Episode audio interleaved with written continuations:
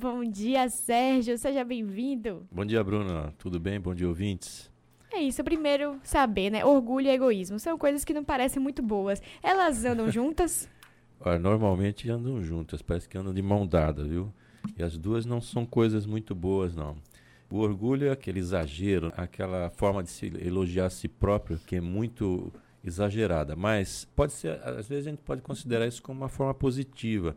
O orgulho, quando ele é positivo, quando a pessoa se autovaloriza, que a gente chama de honra própria. A pessoa então vai ter esse orgulho de ter conquistado algo, mas sem o exagero, porque esse exagero pode se transformar em vaidade, é a ostentação, a soberba, né? E isso aí vai acabar levando ao egoísmo. Então, quando o próprio valor pessoal é superestimado, aí a pessoa acredita ser melhor ou mais importante que os outros. Então, orgulho é exatamente esse sentimento da pessoa acreditar que ela é melhor ou mais importante que os outros. E por trás disso aí, Bruno, é um sentimento de fraqueza muito grande, uma necessidade de autoafirmação bastante pronunciada. E até que ponto a gente pode considerar uma atitude de autoestima, digamos assim, e uma atitude de orgulho. Por exemplo, ah, eu não vou ceder novamente para essa pessoa que já errou comigo várias vezes. Isso é orgulho. Até que ponto, né, a gente pode determinar isso? Autoestima é algo que vamos chamar assim de auto-amor. Então, esse ato de auto-amor é uma coisa que você vai olhar para dentro de si de forma bastante honesta, vamos dizer assim. Você olha para dentro de si, pega suas qualidades, seus principais pontos, mas também enxerga os defeitos. Então, a partir daí, você consegue fazer uma leitura de si mesmo e definir, então, como é que você pode atuar melhor, ou então fortalecer esses pontos fortes aí que você tem e até tirar os fracos. Então, essa parte é uma coisa. O que a gente estava dizendo antes, o orgulho é considerado como uma honra, né? A pessoa conquistou tal coisa e fica feliz por aquela conquista, mas para por aí. Agora sim, egoísmo. Eu ouvi uma, um pensamento uma vez que eu achei interessante, de que todo mundo toda pessoa ela é egoísta de certo nível, certa forma, porque ela é o próprio referencial dela de vida, ela tá ali tendo ela como referencial. Então, por mais que ela se importe, digamos assim, com outros, há sempre um egoísmo ali. Por exemplo, na luta pela vida, você e outra pessoa precisando sair ali de um lugar incêndio, você vai preferir optar por salvar sua vida. Essa seria a linha de pensamento. Isso procede até que ponto, de fato, a gente tem um pouco de egoísmo na gente? É, mas normalmente a gente às vezes confunde um pouco esses conceitos. Então, a gente colocar assim, o egoísmo como um hábito, né, uma atitude de uma pessoa de se colocar os seus interesses, opiniões, desejos, necessidades sempre em primeiro lugar, em detrimento do outro. Quer dizer, o outro ele só é utilizado aí como um instrumento ou então como algo necessário para que eu atinja os meus objetivos e somente os meus objetivos. Né? O egoísta ele não está preocupado com o outro, não. Mas também é uma maneira de colocar a questão é que o, egoísta normalmente ele não mostra as suas fraquezas né, e vulnerabilidades. Que aí o motivo do egoísta comum, né, não prestar ajuda para ninguém, é esse temor de mostrar a fraqueza. Tem medo que uma coisa que ele possa sugerir ou possa fazer, que na verdade não tenha sido útil. Daí ele não aceita a críticas construtivas, nem as construtivas, porque aí ele vai defender sempre como uma ironia, né? Então, porque qualquer engano apontado, ele não vai considerar isso como algo positivo. Então, nem a crítica construtiva o egoísta vai aceitar. As pessoas que então, têm essa atitude egoísta, elas são muito inconstantes na hora de seguir metas. Você deve conhecer, todo mundo conhece, alguém que sugere coisas para ir para um lado, mas de repente troca de opinião e uhum. vai sempre do lado que é mais favorável para ela. Então não escutam, né? As pessoas egoístas também não escutam os que não concordam com eles. Opinião alheia não, não é uma coisa muito agradável para o egoísta, porque pode expor exatamente suas fraquezas, e é isso que o egoísta está fugindo de expor as suas fraquezas do julgamento de forma geral. E também outra coisa interessante que todo mundo deve conhecer alguém assim é que o egoísta é aquela pessoa que também critica os outros pelas costas. Uhum. Né? Aquelas pessoas com atitude egoísta elas preferem a crítica pelas costas. Na verdade, ela está precisando acreditar, por exemplo, que todas as pessoas. Esse é um exemplo bastante interessante que a gente pegar o egoísta, ele acredita que as pessoas pobres são pobres porque não querem trabalhar, porque preferem viver na rua, ou porque não têm força de vontade para conseguir se formar. Então a pessoa sustenta esse tipo de explicação exatamente para se separar mentalmente das pessoas que vivem em condições precárias. Então descarta a ideia de que um dia pode dar uma virada na má sorte, né? levá-las ao mesmo lugar.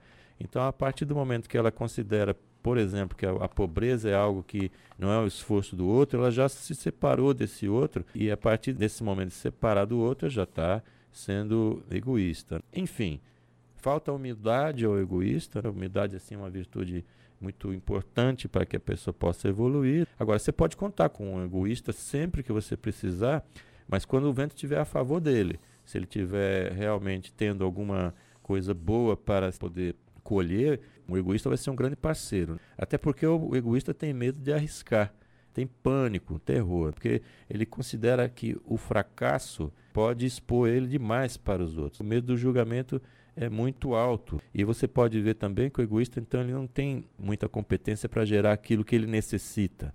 É do outro que ele extrai seus benefícios. Muito bem. É, o egoísmo, né, ele se apresenta de diversas formas diferentes. E a gente vê que é bem a questão do se colocar, né, como prioridade, como pensamento ali supremo de como as coisas devem funcionar. E se não é da forma dele, não está certo, está errado, está indo pelo caminho errado. Agora, dizem, é, um ponto que você citou que me chamou bastante atenção é que o egoísta, ele ajuda se ele for ganhar algo com isso. Ele for ganhar algo em, em troca disso. Infelizmente, existe esse ideal de que o brasileiro é assim. Ele vai fazer algo se ele conseguir algo em troca. Ele foi ensinado a agir assim. Procede isso? O brasileiro é um povo egoísta? Ó, generalizar é sempre uma maluquice, é né? um problema, né? dizer assim, o povo brasileiro egoísta é realmente um problema. Mas a gente pode considerar, sim, porque o que a gente vê na rua é que as pessoas estão, hoje em dia, muito pouco preocupadas com o que o outro está sentindo. A, a, a, falta de empatia, se colocar no lugar do outro, é algo que está muito aí, a gente vê. Por isso que gerou até esse seu comentário aí, Bruna, porque a gente vê que as pessoas não estão preocupadas com o outro, ou pior ainda, consideram que o outro está atrapalhando. Uhum. Né? E, e, aí, a partir desse momento, diz: bom, eu tenho que me isolar em mim mesmo e, e tocar em frente, o que se, diz, se dizia muito, né? farinha pouca, meu pirão primeiro, porque o outro não está atrapalhando. Isso a gente pode ver alguns reflexos aí, tipo trânsito, muitos ambientes de trabalho, a gente vê muitas situações em que a pessoa realmente se coloca sempre em primeiro lugar em detrimento do outro, que é diferente da pessoa se colocar em primeiro lugar, num caso como você citou aí, de um incêndio tal. Até porque se, cada um fosse prestar atenção no outro, mesmo num caso de emergência, se cada um cuidasse do outro, todos seriam cuidados. Então não haveria grandes problemas. Mas a pessoa cuida de si mesma, esquece do outro, até passa por cima, é, pisoteia, faz o que for para ser necessário. Então existe um limite aí do que seja a luta pela sobrevivência, voltando lá no início do que você me perguntou, seja a luta pela sobrevivência e algo que dá para todos sobreviverem, mas a pessoa despreza o outro, então usa o outro ainda assim. Agora, Sérgio, para a gente finalizar nossa conversa, eu tenho inclusive uma visão bem positiva com relação a algumas questões.